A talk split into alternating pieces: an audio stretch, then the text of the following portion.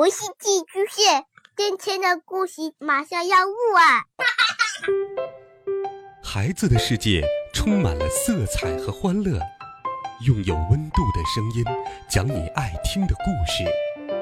白羊叔叔和大明的晚安故事。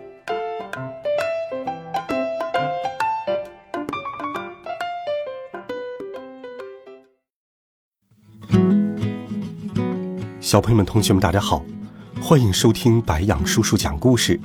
今天，白羊叔叔继续给你准备了温暖好听的《猫的风工厂》系列故事。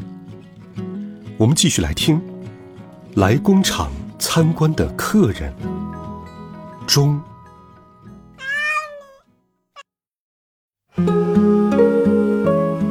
上一集我们讲到，风工厂来了一群。特别的黑猫，它们个子不高，在厂长的带领下开始参观风工厂。这些小个子黑猫有些急躁，导致风工厂的员工们有些紧张，操作也出了错。尽管如此，东森厂长还是笑眯眯地说：“哈，个个都是优秀的员工啊！”听他这么一说，花猫厂长更来劲儿了。嗯，员工们每天早上都会给传送带浇油，收工后再把传送带擦干净。工厂里每年都要进行一次大扫除哟。我们把机器照顾得越周到，它就会为我们更好的工作嘛。东森的猫们连连点头。嗯原来是这样，说的有道理。修理和清扫的工作也是你们自己做吗？花猫厂长继续回答道：“嗯。”当然了，机器的检修由虎柱负责。虎柱手里有他爷爷辈儿们归纳的笔记，那上面记录着操作机器的详细说明。嗯，虎柱的笔记。黑猫们蓝色和金色的圆眼睛一齐集中到了花猫厂长身上。是的，虎柱是雪的助手，机器检修的事全靠那些笔记。和虎柱了。我们知道虎柱，他手里有一本很重要的笔记本，那上面详细的记录着雪的全部研究吧？是吗？哦，你们知道虎柱的工作呀？花猫厂长还说，虎柱手里的笔记已经是虎柱家族记录的第七本了。虎柱家族一直在这个工厂里做记录员，到虎柱已经是第七代了。这些记录对今后的研究有大用处，你们厂里最好也要有一个记录员。听了花猫厂长的一番话，东森的猫们又点了点头。那么重要的笔记，一定保管的很严密吧？毕竟那些笔记记录着机器的各种信息，很多有关风谱的研究也记录在上面吧？我们真羡慕呀！这些猫们七嘴八舌的问道。哪里哪里，笔记全都由虎柱保管着，大概就放在研究楼里边吧。可以的话，过一会儿带你们去看看。不过笔记的内容就要保密了。虎柱的笔记是用虎斑猫文字写的，笔记看上去就是一些奇奇怪怪的线条和符号，黑猫们肯定看不懂。虎柱的笔记还记录着许多工厂的机密，所以是不能随便给别人看的。据说虎柱使用的文字是一种便捷记录的文字，当然，没有虎柱，就是我这个厂长也看不懂啊。听花猫厂长这么一说，黑猫们顿时吵嚷了起来。后来，他们又爬上外面的圆罐子顶参观。还去看了花坛里种的薄荷，圆罐子顶部很高，花猫厂长往上爬的时候还不觉得，可他下来的时候感觉累极了。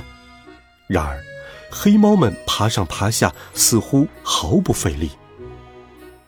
哇，最近的天空看起来越来越高了，还真是好季节呀！对对，嘿嘿，早上没看到卷积云。现在却出现在那边的天空了。黑猫们七嘴八舌的说着，一个个身轻如燕的跳下了台阶。布拉利正好在圆罐子顶打扫，花猫厂长说：“布拉利，今天也拜托你了。”然后花猫厂长就一步一步的走下细长的阶梯。头一回上灌顶，东森的猫们可真够灵活呀。花猫厂长挺着自己的大肚子，小心翼翼地走下了台阶。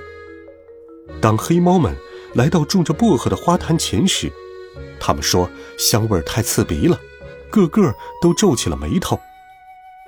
按理说，猫们最喜欢薄荷的味道了。哦，你们怕这种气味啊？那东森的分工厂可以种些别的植物，种些不同的植物。可以和别的镇上的猫们以物换物。参观到一半，只剩下研究楼的时候，花猫厂长还在边走边解说，但是他的肚子已经咕咕地叫了起来。于是，花猫厂长决定暂时停止参观研究楼，先给黑猫们介绍一下自己的食堂。我们厂里有一位厨艺高超的厨师佩罗利。他给员工们提供的美食，直接关系到大家的劳动热情。来，请进，请进。听了这话，东森的猫们异口同声地说：“还是让我们继续参观研究楼吧。”不过，由于花猫厂长的热情推荐，他们只好决定先在食堂休息一下。佩罗利在食堂里辛勤地忙碌着。他一会儿过滤小鱼的汤汁，一会儿准备配菜用的土豆泥。午餐时间很快就到了，他忙得不可开交。花猫厂长要了一份新鲜的炸鱼套餐，这是厂里的猫们个个都喜欢的套餐。炸鱼套餐是食堂推荐的首选，刚刚炸出来的鱼脆脆的，当然，请一定要晾凉了再吃，我很怕烫。那么大家都吃同样的套餐可以吗？花猫厂长说完，正要向佩罗利报数的时候，东森厂长马上拒绝道：“不不，我们怎么能跟厂长同样的待遇呢？还有什么其他的套餐吗？”东森厂长连忙伸出手，拿起旁边的一份菜单，菜单上一行行依次写着：炸鱼、海鲜咖喱。时令法式黄油烤鱼、海鲜浓汤等菜式，东森厂长眯缝着眼睛一道道看去，最后停在了末尾的一道菜上。哎呀，这里有特别推荐的奶油烤菜，味道怎么样呢？听了这话，厂长摇摇头说：“嗯，那是为我们厂的员工哈克准备的菜，哈克不喜欢吃鱼。”我还是推荐你们点炸鱼哟。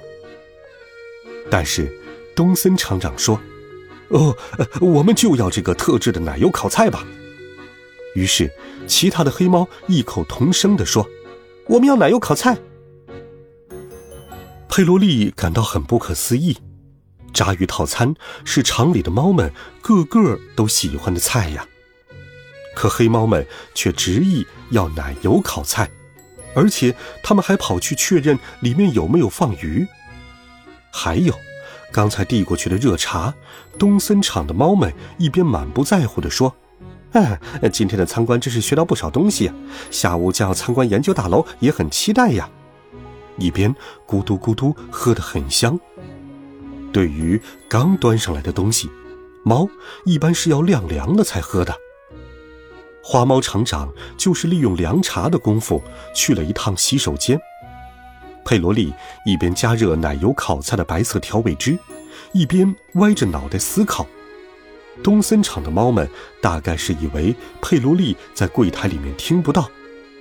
花猫厂长刚一离开，他们就小声说道：“我们下午再问一问强风的生产办法吧。”“嗯，对，最重要的是强风的生产办法。”佩罗利忍不住咳了一声，哼猫们一惊，连忙改口说：“奶油烤菜一定很好吃。”佩罗利觉得有点不对劲儿了。风工厂里经常会有各种各样的间谍混进来，有时是老鼠，有时是蝙蝠。不管是什么间谍，他们都想知道强风的制造方法。只要知道了这些，老鼠可以用强风把猫赶走，蝙蝠也可以借助风的力量一次性捕捉很多猎物。看来，这些猫们好像也很想知道强风的生产办法。佩罗利心想，还是确认一下他们的身份为妙。他把奶油烤菜放进烤箱。设定好时间后，就趁着坐下来的东森工厂和其他猫们没注意的时机，迅速跑上了研究大楼的二楼。研究大楼的二楼是封标本室，布拉利在这个房间里负责把刚做好的一小股风装入小玻璃瓶里，然后贴上风的种类标签，把制作好的风标本保存起来。陈列架上摆满了标本瓶。布拉利正在房间里收拾打扫圆罐子用的刷子。